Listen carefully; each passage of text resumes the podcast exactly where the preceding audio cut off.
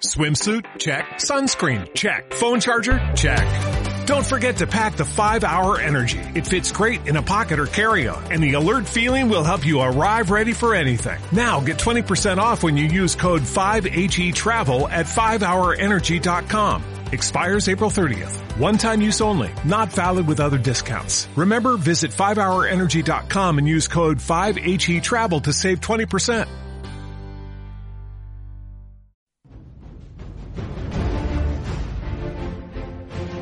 doctoresdeltiempo.com presenta Entre cómics. Repaso mensual.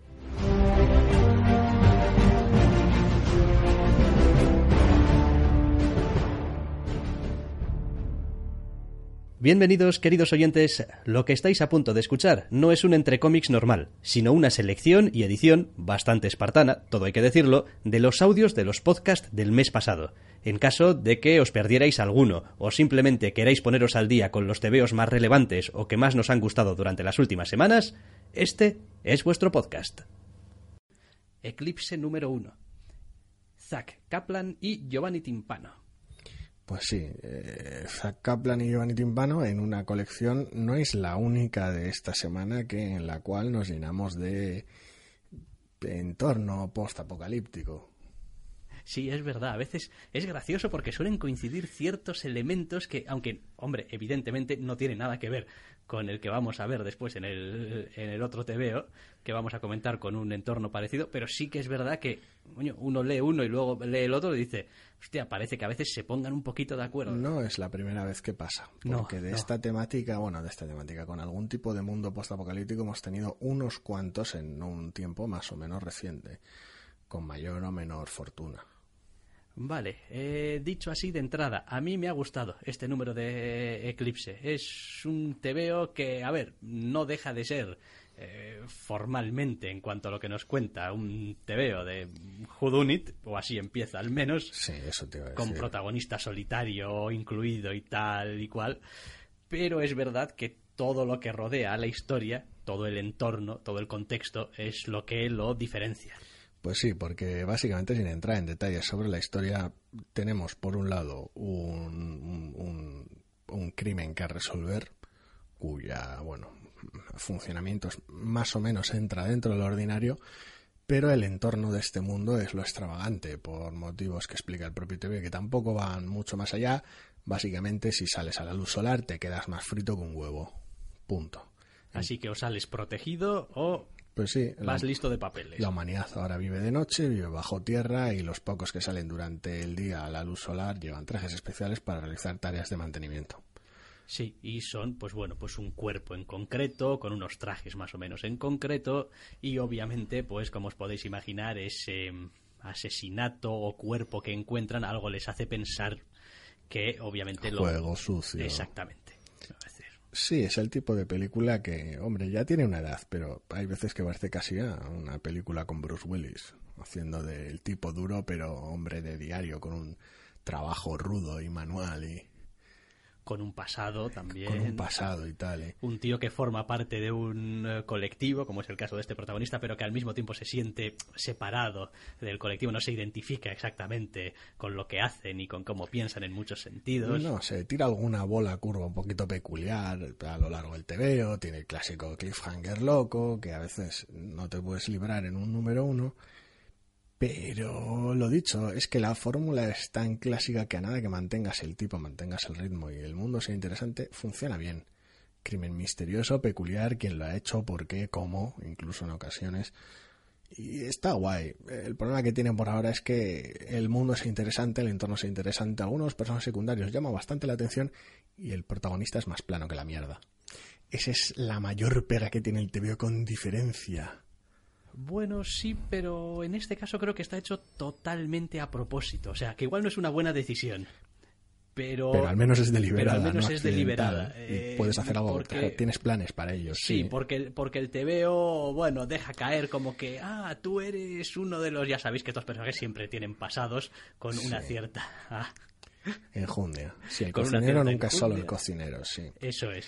Eh, entonces yo creo que están jugando un poquito a eso también. El problema es que precisamente jugar a eso. El hombre, creo que el hombre está intentando, eh, y bueno, creo que incluso lo llega a decir en algún momento, ya sabes, eh, volar bajo el radar. Es como, no, tío, mira, llevar una vida más o menos ordinaria, normal, y ya está. Quiero decir, si el mundo se ha jodido, o sea... Sí, pero es que ese tipo de detalles que le añaden solo lo empujan más hacia el cliché de tipo duro genérico.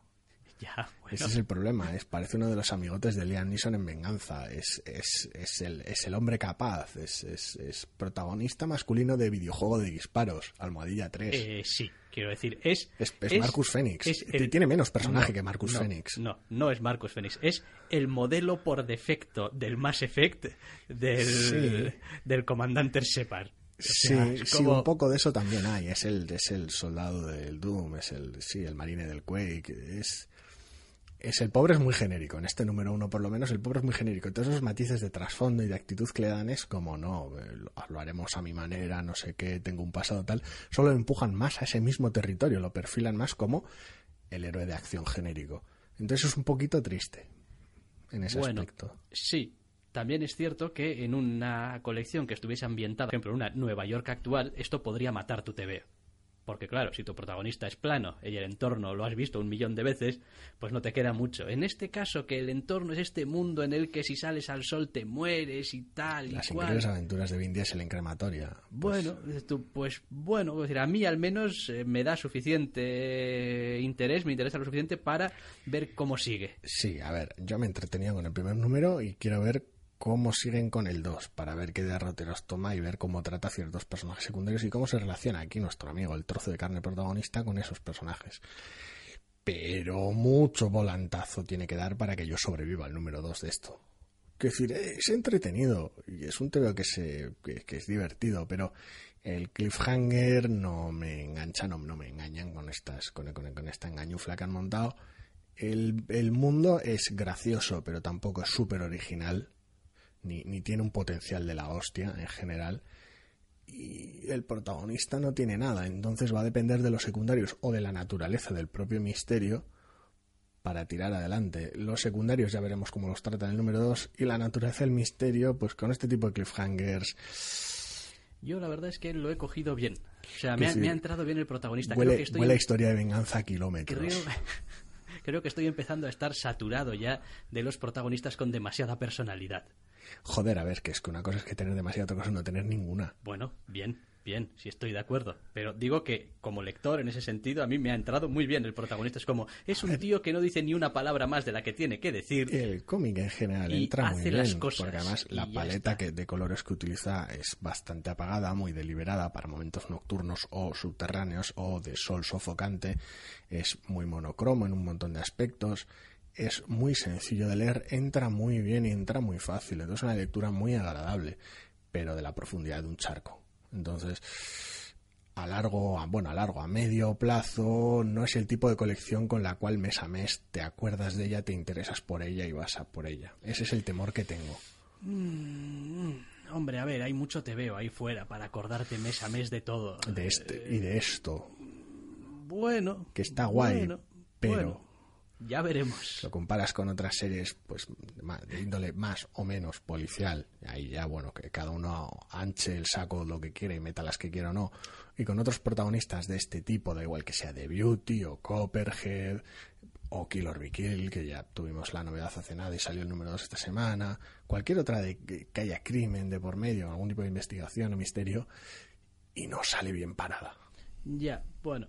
A ver, empiezo de todas formas cada vez más a pensar que conmigo, para que funcionen conmigo estas historias de crimen, tienen que caminar una fina línea entre ser muy sencillota y ser la hostia de complicada. O sea, quiero decir, ni me gusta que esto sea súper sencillote, ni me gusta que sea súper retorcido. Decir, estoy acordándome de aquella, aquel TVO que no recuerdo el título de los soldados en Afganistán o no sé dónde era y tal, y que no sé si los colgaban algunos. Ah, sí, la de los asesinatos rituales Sí. en... Sí.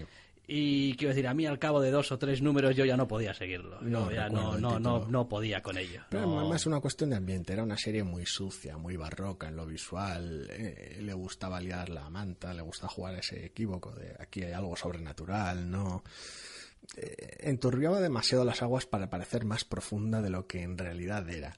Creo que es parte del problema, una cuestión de más de apariencias, pero bueno. En cualquier caso, a mí me ha gustado. ¿Quiere decir esto que voy a seguir la colección con gran devoción, como si fuese una religión? Hombre, no, pero siempre es mejor que un número uno te guste a que no te guste. Sí, básicamente si diéramos notas, el TVO se llevaría un sobre 10. Ajá. Que está bien. Es como, bueno, sí. Y ahora entendéis, queridos oyentes, por qué no damos notas. Por ejemplo. Porque si nuestra nota van a ser me, Nah, bueno, bueno, sí". sea. Pues, hombre, pues eso... Depende, siempre sobre 10, pero con siempre- número. siempre sobre 10, pero... vale, Ni tan mal sobre 10. ni tan mal sobre 10. Se podía leer sobre 10, Me he reído un rato sobre 10, ese tipo de... no apalea gatitos sobre 10. Hostia, sí, pero para eso lo tiene que organizar Remender o algo. Y a veces no garantizamos nada de los gatitos. Vale, eh, dejamos este eclipse número uno de Zack Kaplan y Giovanni Timpano. Doom Patrol. No sé si es Patrol o Patrol.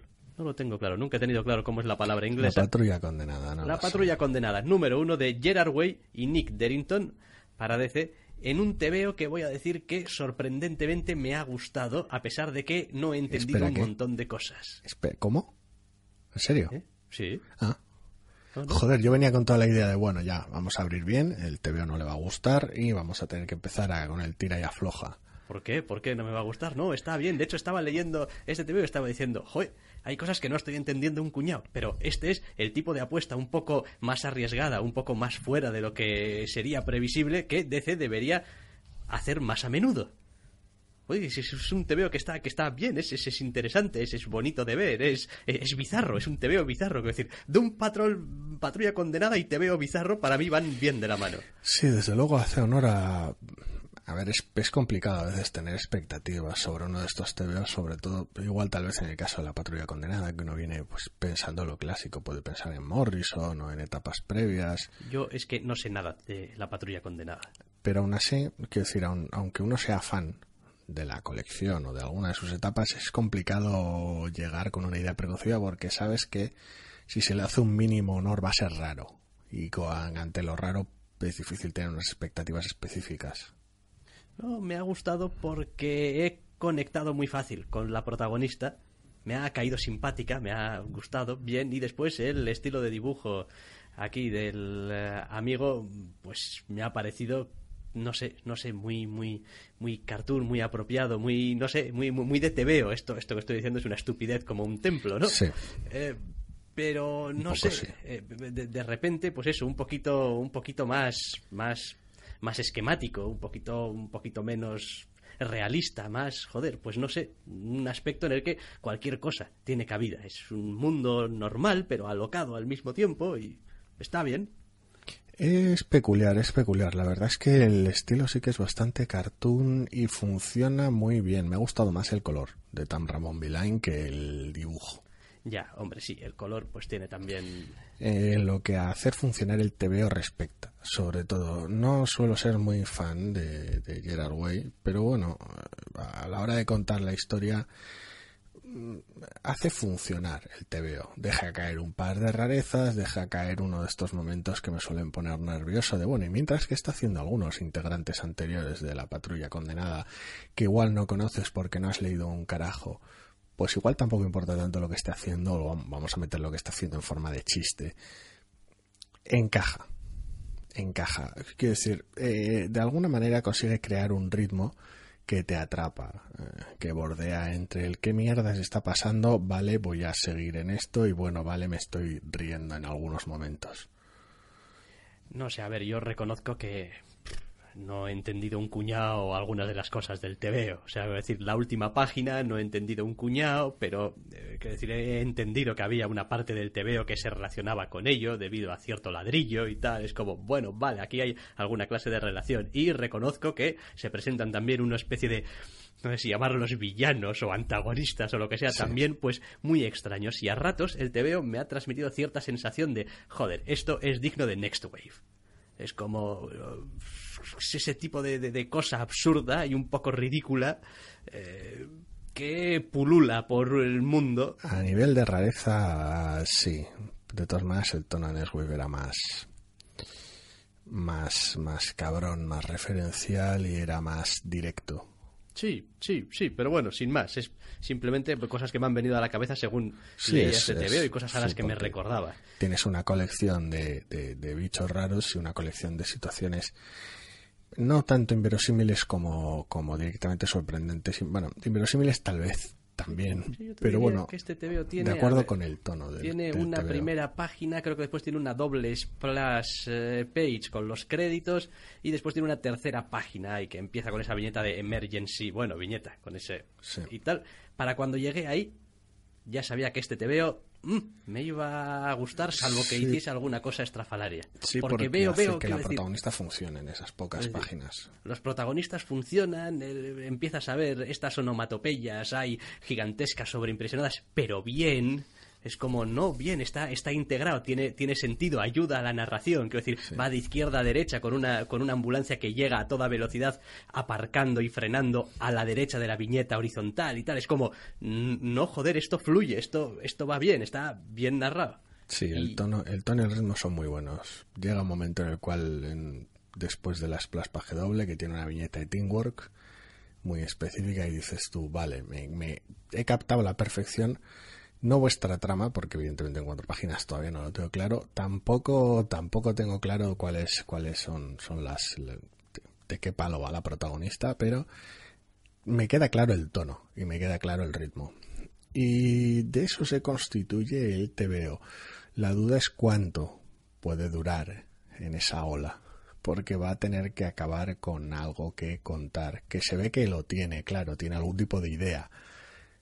La duda es si puede contarlo de manera cohesiva sin perder la gracia, o si manteniendo la gracia va a perder pues la capacidad de contar una historia como Dios manda. Bueno, pero ya digo que, claro, a ver, eh, resulta complicado para quien no tiene ni idea, quiero decir. Hay una página que básicamente empieza con una viñeta preguntándose qué es lo que está pasando con y el nombre de un personaje que no tengo ni idea si es un personaje, Personaje conocido. de una etapa previa. Es un personaje de una etapa previa, que es como llegas y dices tú, sí, joder, qué cojonazos. O sea, toda una viñeta para poner en grande qué está pasando con fulanito de tal. Y después una página bastante ridícula con fulanito de tal Una página bellísima. bellísima, bellísima. Entonces, eh, tiene el tipo de, de- de- planteamientos de descaro, de, fondos a veces totalmente lilas y totalmente de colores planos, totalmente sin sentido y tal, que dices tú, joder, no sé por qué funciona, pero funciona muy bien. Sí, es, es realmente si te dejas llevar por el TVO, por sus, sus locuras con los antagonistas y sus planes extraños y extravagantes, pero que se perciben claramente como malvados y por los arrebatos de despropósito de alguno de los secundarios, el TVO te va a entrar bien. Si vas cruzado desde las primeras páginas, mala solución tiene. Tienes que, de alguna manera, dejarte llevar. Sí, sí. Es el que- mejor hay que- consejo que se puede ofrecer con este TVO. Sí, y luego, pues ya digo, es posible que quizá la gente que tenga un conocimiento de etapas anteriores de la colección, pues igual esté buscando algo un poco más específico o un tono más de algo que ya haya leído o algún personaje concreto y quizá eso también lastre un poquito ese... Sí, no voy a decir algo más extraño, pero tal vez sí algo más siniestro, algo más incómodo.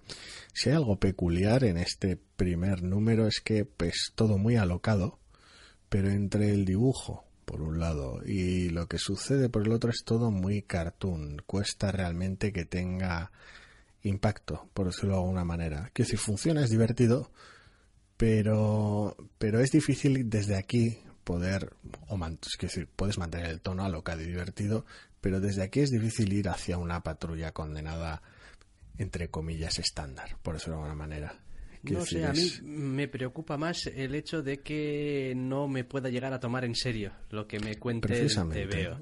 Porque mm, leyendo este número uno, a mí me da la sensación de que hay personajes que corren una suerte bastante nefasta. Eh, pero por cómo está contado pero por te da cómo está igual contado, uno te da igual o te y parece dos, gracioso Sí, te parece gracioso y y es como, pues, pues no sé si esto, eh, quiero decir, no sé si esto que acabo de, de- de leer es una barbaridad enorme, un- un- una especie de cosas estas que debería estar echándome las manos o a la es normal cabeza. que me parezca gracioso O, o qué, quiero decir. Y entonces, pues, Sí. me deja un poco con ese cuerpo. Es la única duda que tengo respecto Y va a al ser el, TVO. va a ser el problema entre comillas va a ser el problema a medio plazo realmente si va si va a acabar si, si va a acabar con toda una serie de aventuras más o menos cortas más o menos leves pues bueno pero si pretende meterse un poco en harina, con alguna movida bastante cargada, con posibles consecuencias para cualquiera de los protagonistas, etcétera, va a ser complicado crear esa, esa conexión, ese peso. Va a ser complicado que, hasta cierto punto importe. Por la levedad con, lo, con la que se toma todo. Sí, porque asumo que el la protagonista que nos presentan, o bueno, la pareja protagonista que nos presentan al principio son personajes creados para este número. Sí, Sí, la, la, mitad, entre comillas, del reparto es nuevo, la otra mitad no, pero bueno, sí, los que llevan el peso de este primer número son personajes nuevos. Con lo cual, pues, uh, hombre, puedes utilizar el socorrido, lo socorrido, esto de utilizarlos de punto de entrada y tal y cual, pero me da la sensación de que van a tener, al menos uno de ellos, un papel importante en la trama y que van a ser un poco como el punto focal. Todo da a entender eso, al menos. Con lo cual, pues pues no sé, vaya, quiero decir que eso también es algo que hay que vigilar mucho porque cuando uno está leyendo una colección de unos personajes que ya existen y le meten un personaje nuevo y parece que todo gira en torno a Pucci, donde está Pucci, puede generar rechazo. Puede generar cierto rechazo, decir, hombre, no, yo quería leer aquí una colección de, no sé, de lo que sea, de, de, de Batman y resulta que aquí el protagonista es Robin. Bueno, es una es una etapa nueva, con la patrulla condenada suele pasar, muchos de los personajes no es que precisamente sobrevivan para salir en siguientes etapas, con lo cual pues... Ah, o sea, suelen ir de ese pedo. Sí. Lo de Doom es, bueno... Bastante literal. Más que el título. Vale, vale, vale. O sea, tengo que, tengo que empezar a temer, a temer suelen pasar cosas horribles. Entonces, por eso digo que, que no sé si va a ir por ahí, va a ir tampoco similar, pero va a tomar el relevo de, otras etapas de la patrulla condenada y a los personajes, algunos al menos, puede que les pasen cosas horribles, o las cosas horribles que pasen van a ir en línea de las que suceden en este primer número y van a estar contadas con un tono más leve. Es la duda, el tono. Mm, y la consistencia. Ya veremos. De momento me ha sorprendido muy gratamente. Y como Marvel zombie desagradable que soy, en algún momento he pensado este número también. Sí, joder, ves, esto es lo que tiene que hacer DC y tal, un poco más, números un poco más arriesgados, un poco más así, como de vez en cuando hace Marvel con sus mierdas y tal. Como Marvel zombie desagradable que eres. Sí.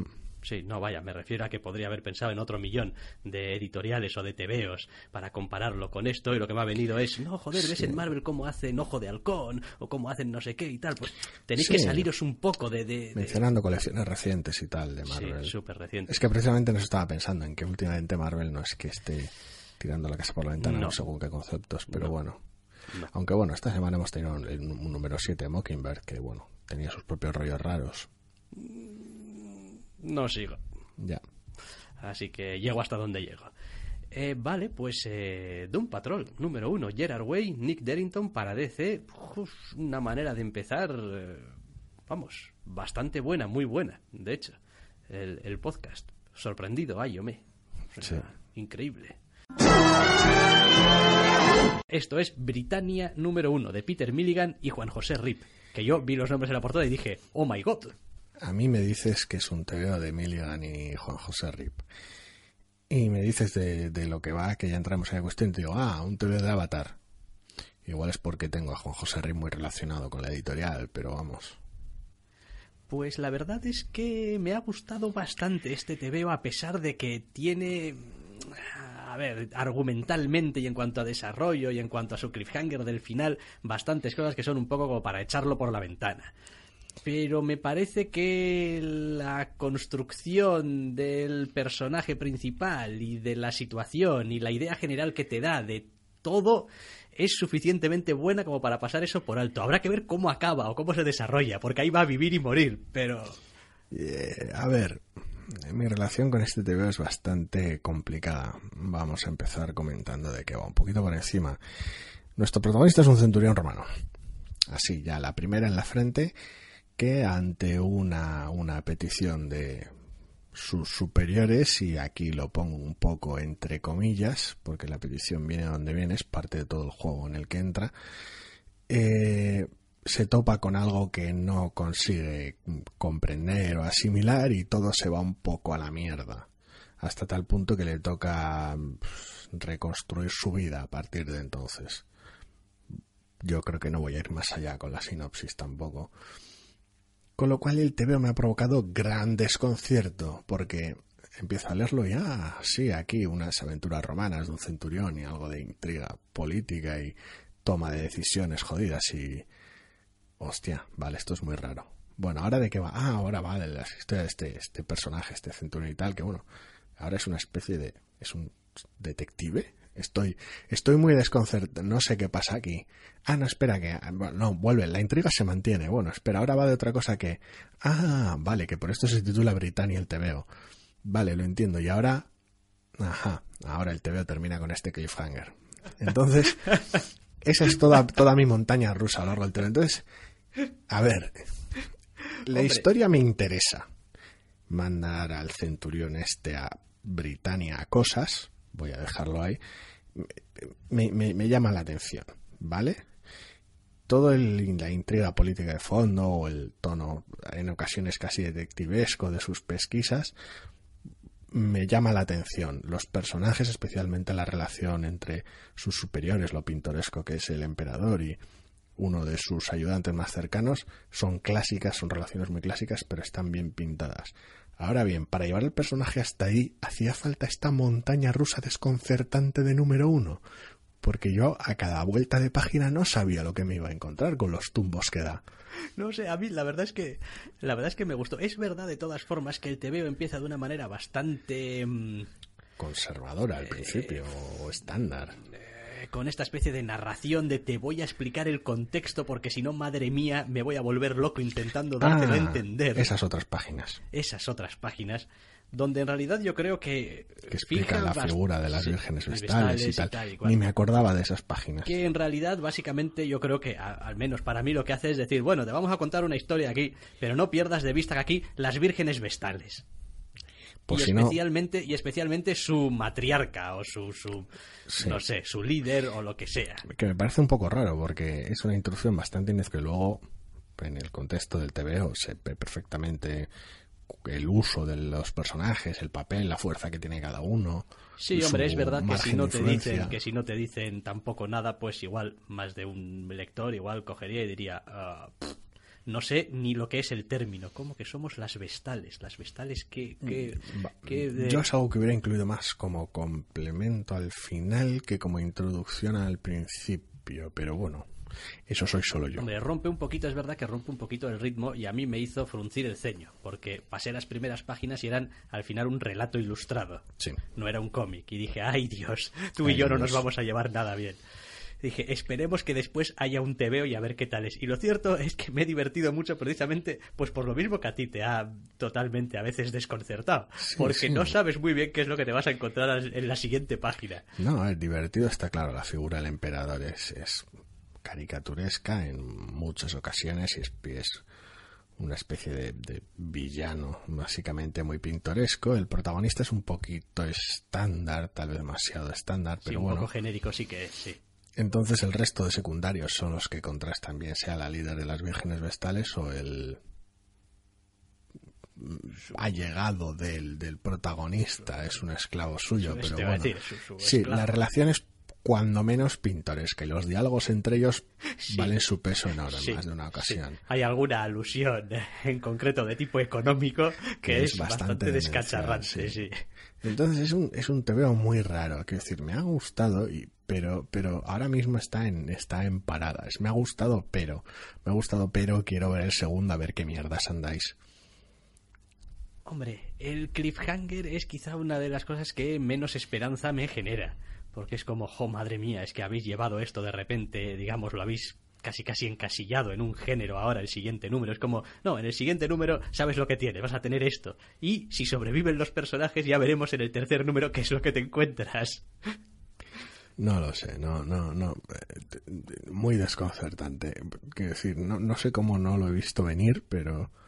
Lo demás, eh, en cuanto a cómo está contado y el trabajo de Juan José Ripi, que a mí a veces me resulta un poquito eh, demasiado sucio, desagradable, o grotesco, bueno, llámalo hacha y ya. sí, el thread, sí. Eh, en este caso está muy, muy contenido. Yo no sé si es una cuestión del, no sé, del entintado o del colorista o de qué, pero... Bueno, y de que el TVO no pide que se ponga sucio, grotesco o desagradable. No, la verdad es que está, está muy bien, me, me, ha, me ha gustado mucho. Me parece que cuenta, cuenta bien, con el punto justo.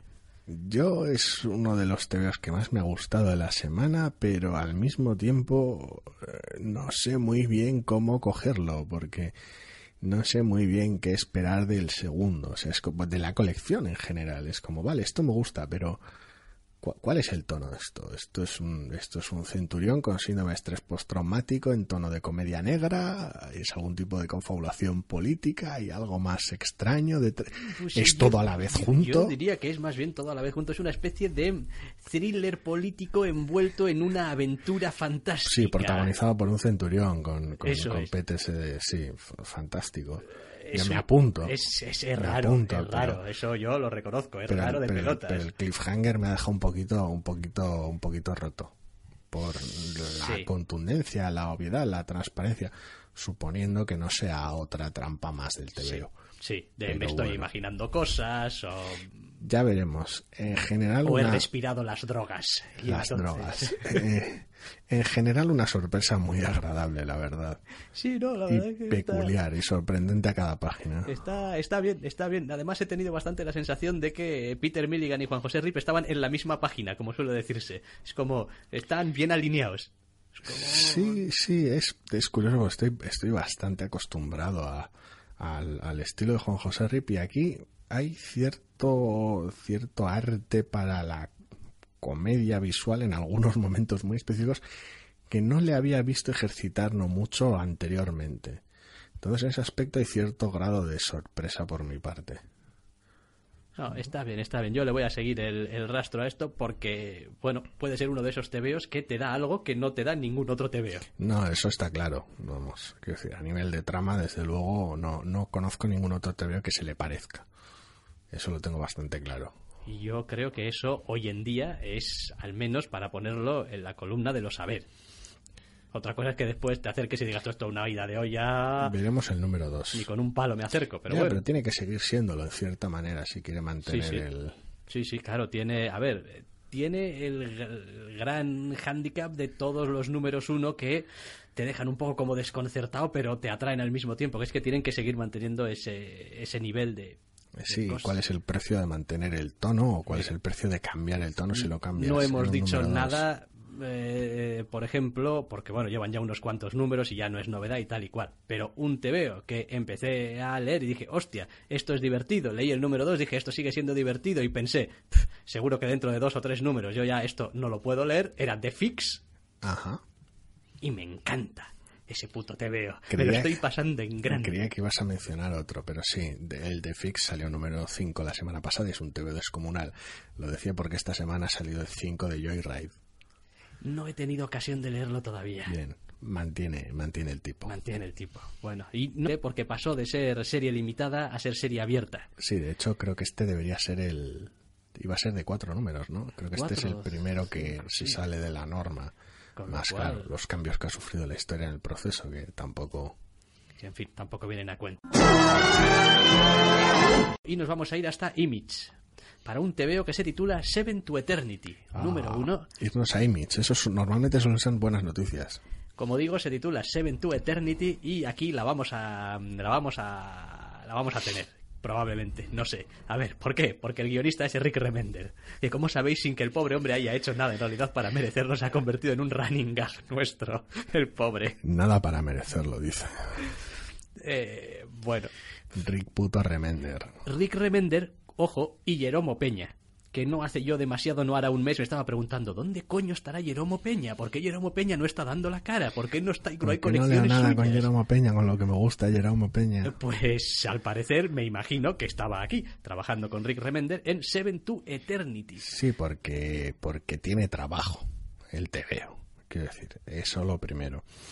El bueno de Remender nos presenta un extravagante mundo de fantasía, con tonos de fantasía bastante extraños en algún momento, cierta estética western en otros aspectos, rozando casi no ya lo post-apocalíptico, sino lo apocalíptico como, como tal en, en algunos de los tramos finales. Quiero decir, recrean, se han montado aquí un mundo de fantasía muy, muy, muy extravagante en muchos aspectos que requiere mucho trabajo, va muy cargado Y Jeromo Peña hace un trabajo brutal a nivel de diseño de personajes, a nivel de, de estructuración de las viñetas y a nivel de conseguir ese desaguisado que requiere sobre todo la segunda mitad del TVO. Sí, yo he de reconocer que una de las cosas que más me ha gustado de este TVO es precisamente esa sensación de estar leyendo algo alienígena.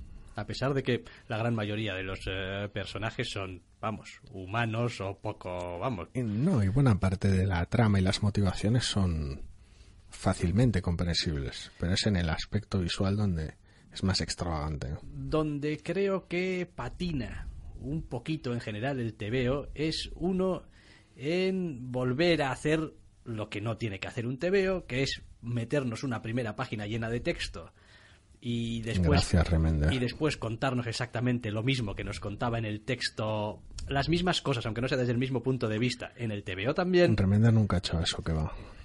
Y tampoco me parece que trabaje muy bien. Hay un cierto aspecto como sobrenatural o mágico o lo que sea en este mundo que tampoco lo explican demasiado. Está todo explicado un poco como, ¿sabes? Esas cosas cuando dices, buah, no tengo muy claro cómo esto puede llegar a suceder, así que haré que ya haya sucedido, ¿no?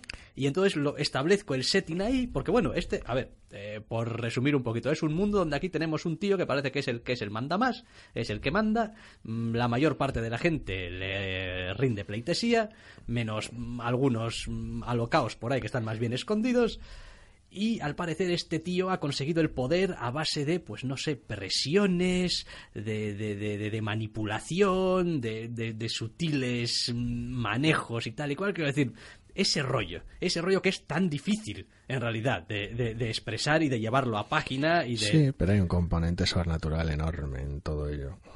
Eh, en un mundo lleno de magia, entonces... Entonces no está muy claro realmente si es un, mago del recopetín de la baraja que utiliza sus poderes para, no sé, ir convenciendo a la gente o no, o... No sé, a mí es la parte que más más dudas me ha generado. Es como no sé muy bien cuáles son las reglas del juego tampoco. No sé mm, la magia exactamente qué es lo que puedo esperar de ella, ni para qué sirve exactamente. En un mundo como este, a mí la sensación que me ha quedado es que puedo esperar cualquier cosa pero esperar cualquier cosa es muy cansino también. Porque, y muy tramposo al mismo tiempo. Entonces, no sé, yo el TVO lo he leído mm, moderadamente bien. Me parece que hay muchas cosas de las que no me gusta de Remender que no las tengo en este eh, TVO o las tengo muy, muy limitadas, como son sus, sus, sus captions horribles, que algunos tiene.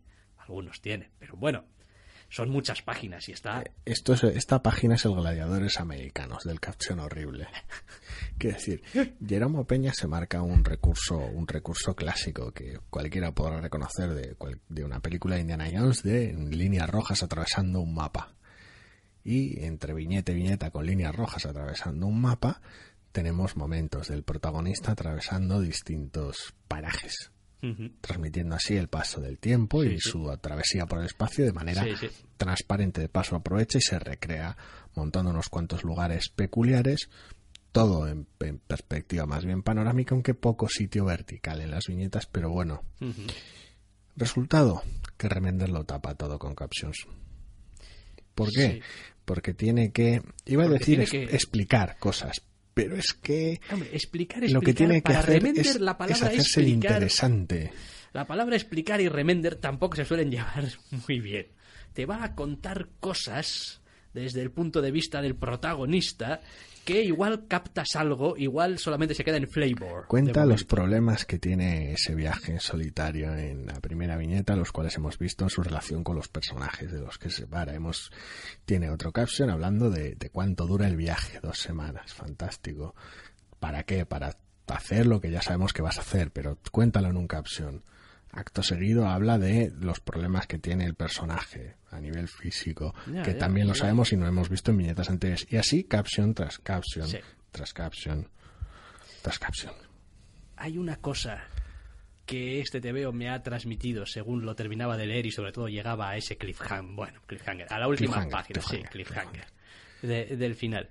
Por un momento he dicho, este TVO, este TVO tiene todas las hechuras de un TVO de Mark Millar Sí. un dibujante que te quedas loco, un despliegue gráfico de quitarte la puta boina, un cliffhanger al final de estos que en realidad tampoco es sorpresivo, de frase lapidaria y tal, un, un protagonista como arrojado que va a hacer lo heroico, lo correcto, lo que cree que tiene que hacer y tal y cual, y después entre medias puedes rellenar un poco las páginas. El, final es estructuralmente Miller puro, es, es graciosísimo, es graciosísimo porque muestran por fin a ese antagonista al cual no has visto en todo TVO, se habla en todo el TVO de él porque porque puedes ver a sus agentes, puedes ver la influencia de, de sus asuntos y puedes, porque Remender es un puto pesado, que el protagonista piense sobre la influencia de sus, cuando lo estás viendo en las viñetas, pero bueno.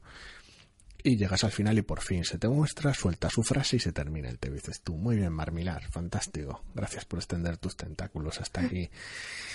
Lo cual es, es, es graciosísimo, porque una vez más vuelvo a tener con un TV de Remender el mismo problema, lo cual ya roza lo grotesco. Es como ya no es una cuestión de manías, es que es sistémico.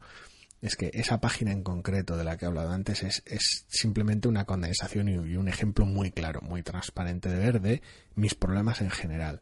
Hemos visto al personaje, su relación con su familia, los problemas de salud que puede tener, todas sus dudas acerca de, qué hacer con la situación que tiene entre manos y ver si tiene que seguir su propio camino o seguirle el legado y las promesas de su padre. Todo un montón, unos Sí, conflictos es- de y- la hostia. Y son cosas que de las cuales hemos tenido conocimiento simplemente leyendo el TVO. eh, a través de su relación con la con su familia y es como vale muy bien me queda claro cuáles son los conflictos y cuáles son los problemas que tiene el personaje vamos a ver exactamente lo que hay en juego. a qué a qué tiene que enfrentarse Pues ahora tienes que enfrentarte a una página a en la que por si acaso el guionista te va a decir a qué tiene que enfrentarse. es que es alucinante porque me sorprende con lo opaco que resulta buena parte del tiempo para en todo lo que no le apetece contar eh, setting, para todo lo que no le apetece contar es brutalmente opaco. Y dices tú, bueno, pues ese espacio que te ahorras que puedes dedicar a otra cosa.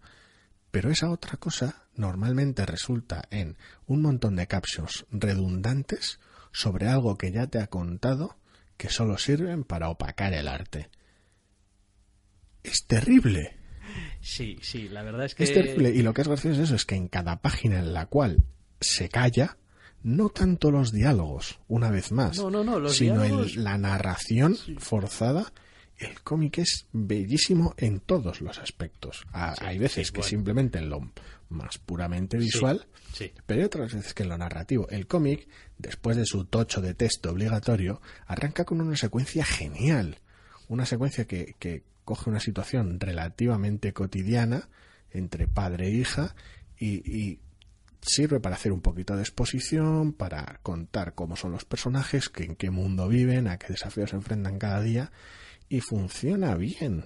Sí, no, funciona de maravilla empieza con un zoom out Y no de tiene- estos, pim, pim, y no pim, tiene nada, ni un solo caption, nada de narración. Ves la relación, las reacciones de los, Los personajes hablan entre dices ellos. tú, mierda, joder, un TV de Remender que me está gustando es mogollón de raro, pero no sé del todo bien lo que pasa y exactamente qué tipo de ambientación tiene, pero está bien. Veo lo que está en juego, el drama, la situación, guay. Y llega la fiesta del caption. Sí, me estoy dando cuenta de otra cosa En el también. momento en el que dejas al protagonista solo, el holocausto, de repente Remender se vuelve incapaz de contar las cosas si no es llenándolas de texto y Sí, haciéndolas Supongo que parte del pro- ahora, explícitas. Ahora, ahora que lo dices, quizá parte del problema está ahí, que mientras tiene eh, personajes que pueden dialogar entre sí, los hace dialogar. Los pero puede aprovechar para pero- eso. Pero en el momento en el que Se no queda solo, tiene, se- se jodió. Es como tiene una necesidad jodió, de, no sabe de callarse. decirlo, de decir las cosas. Y es que, como bueno, y, y es triste porque es algo que ya ha contado. Ya son cosas que es- son patentes. en es el como, ya has hecho tu trabajo bien esta vez, Remender. O sea, es como, déjalo estar, ya está. Es decir, deja que el lector disfrute también un poco de otras cosas. Porque hay veces que es torpe, es torpe, pero bueno, al menos te da una información que te puede hacer falta, que no te había dado hasta entonces. Hay viñetas en las que puede ser redundante, pero aquí, aquí es blasfemo. Aquí parece casi que te ha hecho un, un, un anterior, parece casi la primera página del número 2. Es como anteriormente en este TVO. Por cierto, no leáis la primera página. No leáis la primera página porque me he dado cuenta de que en realidad eh, la primera página es entre comillas un flash forward. Quiero decir, A ver. Bueno, a ver, podéis leerlo, no, no pasa nada. Yo me lo leí y pues ya está. Pero, pero mirado un poco, con un poco de perspectiva, pues ya sabes algunas cosas que van a pasar en el TVO, en el número uno, leyéndolo. Porque es como las comidas de coco del protagonista y tal y cual acerca de determinados personajes. Es literalmente su diario. Es bien, pues eh, perfecto, es fantástico. Vaya. Eh, No lo sé. que quieras, pero. pero Una vez más, Remender me impide disfrutar de su propio TVO. Ah, no hemos dicho también, pero bueno, este TVO está también coloreado por Matt Hollingsworth, que es otro de los Más nos- puto amo. Exactamente, otros a los cuales pues le tenemos un gran cariño como colorista y que bueno, pues aquí también pues demuestra un poco por qué, porque es capaz de hacer un poquito de todo. Sí, entre él y Opeña crean, crean a nivel visual un mundo, un mundo espectacular, con una identidad muy peculiar que tiene esa sensación de, de como lo estás viendo y como si vieras que bebe de algo, pero no consigues identificar de todas las fuentes, ves cosas, ves mezclas, ves algunos atuendos propios de western y tal, y ves, ves las influencias, ves las sensaciones, ves, te Pero puedes esto- recordar a esto cosas. ha tenido que llevarle tiempo. Pero es todo más, todo más ambiguo de lo que, de lo que parece a simple vista. Sí, hacia el final el TVO tiene una pequeña sección de comentando un poquito qué les ha llevado a este TVO y todo el tiempo que les ha tomado crear Mm. este universo. Sí, no, está, está, está bien. Está bien. Habrá que ver. A ver, yo a estas alturas ya no me atrevo a decir nada de un TVO que sea de Remender porque, porque puedo dejar de leerlo al siguiente número. Pero es verdad que. apuesta es esa. Pero, Yo, para mí. pero es un TVO, es un TVO que hace una apuesta muy fuerte por algo. Y bueno, pues eh, ya veremos qué es lo que hay. Me va a pasar lo mismo que con Tokyo Ghost. Tokyo Ghost. Sí, Tokyo Ghost. que ya salí escaldado del primero. En este caso la sensación es más positiva. Sus fallas me resultan menos molestas. Pero voy a llegar al segundo, voy a, voy a constatar, entre comillas, el modus operandi a Remender y cómo me impide disfrutar de su TV porque no puedo hacer lo mismo que con Hickman y no leerme sus no gilipolleces de relleno. Aquí no puedo omitir cuadrados de texto en medio de, de las viñetas. No puedo ahí dejar de ver, no, estos captions no los voy a leer. No puedo hacer ese tipo de, de carnicería, con lo cual, pues dejaré de leer su TVO. y con el arranque de esta colección se me esfuman las pocas esperanzas que tenía yo de que Marvel hiciese lo que tenía que hacer y es contratar al puto Jeromo Peña para que dibujase The Ultimates, que es la colección que debería estar dibujando ahora mismo. Si me preguntas a mí, sí. Digo, después de que Rocaforte y tal lo, lo haya dejado y tal, para mí, o sea, o Jeromo Peña, es, es el hombre que No, debería te llevas estar. al equipo entero, te llevas a Hollingsworth también. Sí, bueno, ya puestos, bueno, el equipo entero no, porque no, a Revender a no le que le den por saco, ¿no? Vale, no, interesante, ¿eh? Ese, ese es un TVO, es un TVO a seguir porque Sí, a ver, probablemente... cualquiera que no tenga un problema con la narrativa de Remender, con el estilo de contar las cosas de Remender, o directamente le guste, este es un TVazo enorme. Es el TVO de Remender con el cual he tenido menos pegas en muchísimo tiempo. Tengo menos pegas que con Low, menos pegas que con Black Science, menos pegas que con Tokyo Ghost. Con lo cual, a los que no les molesten sus mierdas, perfecto. Sí, no, no, eh, yo creo que oiremos cosas además, ¿eh? De este, de este TVO con el, con el tiempo y tal, creo que se va a convertir todo- en, en un pequeño... eh, algo a tener Sobre en todo cuenta. si Opeña consigue mantener, no sé cómo de rápido, será cierta periodicidad, porque es un universo tan barroco con, ya veremos hasta qué punto se complica la trama, que las faltas de periodicidad pueden perjudicarle bastante. Sí, Pero bueno, eso es verdad. eso es tampoco verdad. voy a anticipar problemas que puede que no tenga. Bueno, vamos a terminar con el último TVO De vuelta a DC. de la semana. Volvemos a DC para hablar de Trinity, ni más ni menos, de Francis Manapul, que lo hace todo, básicamente. Todo. Eh, guioniza, dibuja y ya está. Bueno, colorear no, espero. Pero vaya, Es la hora de buscar los créditos en el propio TVO. gran idea. Busca, si es Sorprendente, que le eres pone hasta las grapas si es al que TVO si capaz, hace falta. El bueno, de, el bueno de Manapul. Sí, Script Art and Cover. el, el TVO, sí, más o menos rotular, O sea que colorea también. también. Este hombre Sí. es mi puto héroe. Es decir, este hombre es mi puto héroe. Sí, no, y soy Rotula- consciente de que Francis Steve Manapul lleva petándolo en colecciones de DC desde hace tiempo. Pero es Sí. verdad que no he estado siguiendo ninguna de las suyas. Esta es un poco la colección, la colección incómoda. siempre he tenido esa idea de pues, resurge de vez en cuando, pero siempre es la sensación rara. Si ya la colección que suele surgir, a veces un poco como el Guadiana, a veces aparece, a veces no, de Batman y Superman en la misma colección, que siempre es una noción que me ha resultado un poquito extraña, como para ser colección regular, quiero decir, no, no porque no puedan salir juntos en un TV, evidentemente. La de Trinity, subir todavía más las apuestas, se me ha hecho todavía más extraña, lo cual es raro, porque era yo estaba muy cómodo con Superman y Wonder Woman. Entonces es un poco raro todo. Eh, vale, voy a ir por partes. Eh, creo que esta es la que nomino al TVO de aspecto visual que más me gusta de esta semana. Adoro, adoro el, aspecto de este TVO. Me encanta, quiero decir, pero me encanta todo. Me encanta cómo están, cómo son los personajes, el, cómo el tío, cómo, cómo dibuja todo el pelo. Me encanta el color, la calidez que le da cuando lo necesita, el, el, el toque agradable que consigue transmitir. Es, es un dibujo súper limpio, súper claro no tiene ninguna complicación de ninguna cosa, ni en composición ni en nada, pero sabe exactamente utilizar los recursos adecuadamente, me parece. O sea, después la historia es la historia, ya hablaremos de la historia. lo que hace Manapul con el TV es espectacular, porque tiene unos fondos bastante, bastante acogedores, cálidos y en ocasiones casi hasta borrosos cuando lo necesita, eh, que sirven de un fondo perfectamente adecuado por unos personajes muy, muy claros, muy limpios ante ese fondo. En ocasiones incluso hasta con una con un, con un entintado grueso en el perfilado exterior que lo separa del fondo. A veces, a veces no, pero en ocasiones sí, sobre todo en unos planos muy cercanos, lo cual es muy peculiar.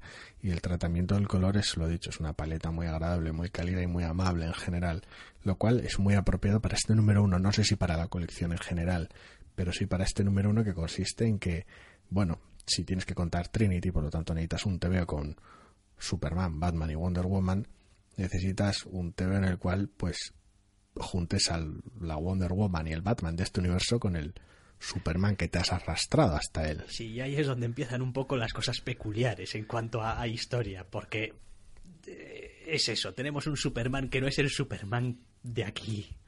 Entonces eh, es un Trinity un poco raro porque Batman y Wonder Woman se conocen y confían entre sí hasta donde Batman puede confiar en alguien. Eh, pero Superman, que es el Superman, no olvidemos, es el Superman de inspirar, es el Superman de toda la puta vida. Es decir, el Superman que tenemos en la cabeza la gran mayoría de gente cuando pensamos en Superman, que está metido en esta situación eh, con dos personajes a los cuales en realidad no conoce, pero con los cuales ha corrido grandísimas aventuras en otro universo. Es muy peculiar, es muy peculiar porque además coincide, coincide, eh, supongo que de manera deliberada, aunque habría que verlo con número 6 o 5, no recuerdo, de Superman, esta misma semana, de la, propia colección. que, que para colmo es un número muy, muy cotidiano, es un número 7, número 7 ya, a estas alturas, de Superman, que es un número único, es un número, vamos, es una historia autoconclusiva de un vamos a pasar el día en la feria como familia. Un clásico. Nada de supermanitudes, nada de superheroísmo a ver si puede mantener esa promesa. Es un número genial, muy cotidiano, muy de la familia, que ata muy bien con este, con el, con, con este número uno de Trinity. Es gracioso que hayan salido la misma semana porque, claro, tienes a ese Superman, que es la idea que todos tenemos, pero claro, lo tienes en una situación distinta a esa idea. Es que es esposo y padre. Entonces, claro, al mismo tiempo tienes un Batman que le toca por defecto ser el el punto osco de la, de la, de la Trinidad, porque es Batman, le toca a la fuerza. Pero claro, después de River tiene que ser un Batman más o menos positivo. Sí, al menos un poquito más amable. Tiene que haber cierto grado de permisividad para con la situación en general.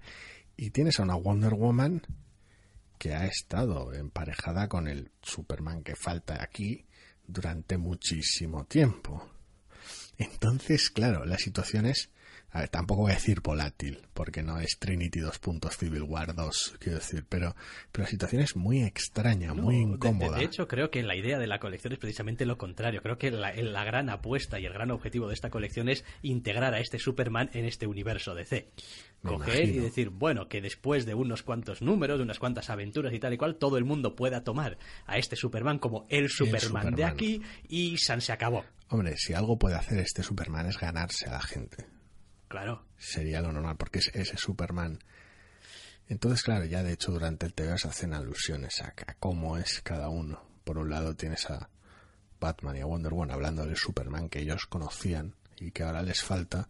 Y por otro lado tienes a Superman hablando de sus correrías con sus contrapartidas en el Sí. universo del que viene y concretamente en el caso de Batman utiliza una, Sí, una anécdota una pues, anécdota especialmente... especialmente hilarante, sobre Claro. todo para el cual conozco un poquito las anécdotas más vergonzantes de Batman.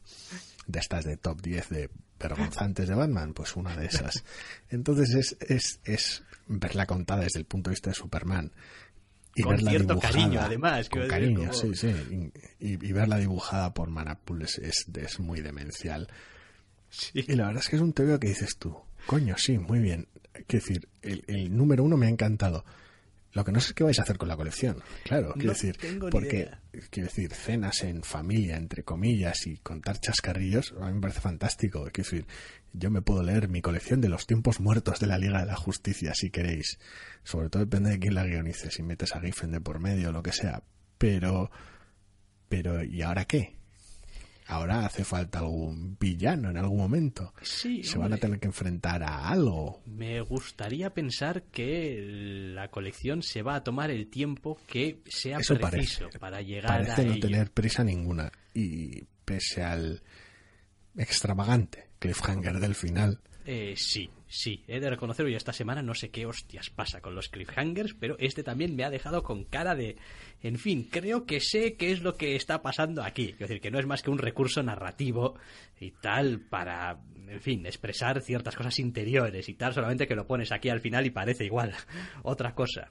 Pero Mm, reconozco bueno. que me ha dejado un poco roto. llevas todo, todo el número dándole vueltas al concepto. Desde la primera página has mostrado que, que el chaval está sembrando literalmente ese cliffhanger. Y bueno, ya veremos por dónde salen las cosas. Ya, no sé, no sé. Pero, Pero, desde la primera viñeta Sí. ya veremos cuánta magia hay en el asunto. Pero bueno, a ver, es un, es un cliffhanger extravagante para, para un TVO peculiar, como mínimo. Y la verdad es que muy, muy agradable en todos los aspectos. Sí. La duda es eso, es esto cuánto puede durar. Pero bueno, quiero decir, para con las otras experiencias más irregulares que hemos tenido en esta DC que con- hace guionizar a sus dibujantes entre comillas, por llamarlo de alguna manera, estos TVOs de autoría única que no hemos tenido demasiada fortuna con ellos. Este ha sido toda una sorpresa, sobre todo con, con ese propósito de, de tan incómodo en ocasiones de, de contar algo con la Trinidad. Muy, Sí, muy, muy sí. bueno. No, yo estoy muy contento con este número, aparte porque el concepto en sí mismo de Trinity siempre me ha resultado atractivo. Siempre, A mí no me llama nada. A, a mí sí, a mí siempre me ha parecido que es como quitarle los michelines a la Liga de la Justicia. Es decir, yo entiendo que hay mucha gente que le gusta la Liga de la Justicia y los las colecciones de grupos, precisamente, porque tienes a muchos personajes, interactúan entre sí y tal, y las grandes amenazas y no sé qué, pero a mí en realidad Al doctor Rus le está entrando la risa porque le he puesto mi cara de no me puedo creer que hayas llamado a Hal Jordan y a Barry Allen Michelines. Bueno, eh, soy perfectamente consciente de que, decir, ha sido un, una falta de respeto bastante grande respecto a los personajes. Pero es un poquito como decir, bueno, los Vengadores, que sí, que están muy bien, pero unos Vengadores donde no haya un Capitán América, ni un Thor, ni un Iron Man, pues... eh, eh, pues, Ni son que- vengadores ni son nada. Eso es, Nah, entonces... no estoy nada de acuerdo. No, bien, bueno. Pues a mí me resulta atractivo precisamente porque es eso. Es como, bueno, no voy a tener que leer qué hace Cyborg. Mientras tanto, que, Bueno, que pero- me la pero- trae al pairo. Porque no nos interesa Cyborg. Bueno, bien, pero es que siempre está alguien metido en medio en estas colecciones de grupos que no te gusta o que no te convence o lo que sea, te lo tienes que tragar con patatas. Como aficionado a las alineaciones un poco mierderas o extravagantes de los Vengadores y como aficionado a la, a la Liga de la Justicia Internacional o Europea o ponle la, la letra de chiste que quieras detrás. Pues a ti te va, pues a ti te va, oye, que no pasa nada. No es que no se pueda hacer una liga sin la Trinidad, es que se puede hacer una liga sin nadie de la Trinidad, si hace falta. Claro, para para, mí es juntar a los que importa, a los que molan, a los a lo más lo más sí, sí, sí, lo, entiendo. Y, hacen, entiendo. y, corren sus grandes aventuras de gente importante. Como cenar en casa de los Como Kent. cenar en casa de los Kent. importante. Importante. Pero bueno, da igual, sí, habrá que ver, obviamente, eh, un poquito qué caminos quiere navegar. A mí el concepto no en absoluto y el tema me ha encantado, con lo cual, pues mira, ya veremos, en fin, le seguiremos el rastro. Seguro que hay mucha gente que ha seguido con cierta devoción, por ejemplo, la etapa de Francis Manapul en Flash. En su momento que está diciendo, este, este indigente mental que acaba de descubrir ahora a Francis Manapul, ¿qué estaba haciendo? Eh, Flash eran los, los tebeos más bonitos que no estaba leyendo, entre comillas. Era como, joder, me encanta el Flash de Manapul, pero es que no me gusta la historia que están contando con el Flash de Manapul. Era una situación muy rara. Ya, ya. No, sí, sí, a mí me pasaba lo mismo. Pero vaya, quiero decir, estoy encantado de la vida de encontrar una colección empieza ahora, número uno, que creo que puedo disfrutar. Con facilidad, subirme con facilidad y, oye, disfrutar. Y quiero decir, para mí es un disfrute leer un, te veo dibujado por este hombre. así de claro. No, cabe duda. Doctoresdeltiempo.com os ha ofrecido. Entre cómics, repaso mensual.